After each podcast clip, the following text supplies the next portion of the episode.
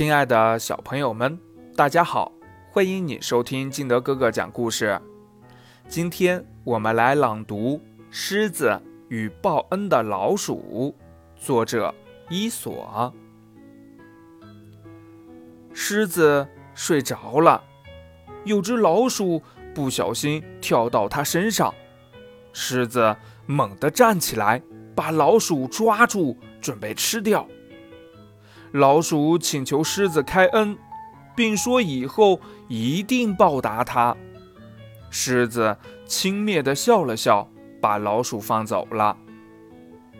不久，狮子被猎人用绳子捆在一棵树上。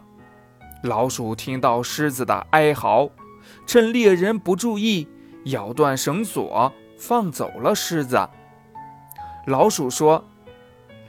当时你嘲笑我，不相信能得到我的报答。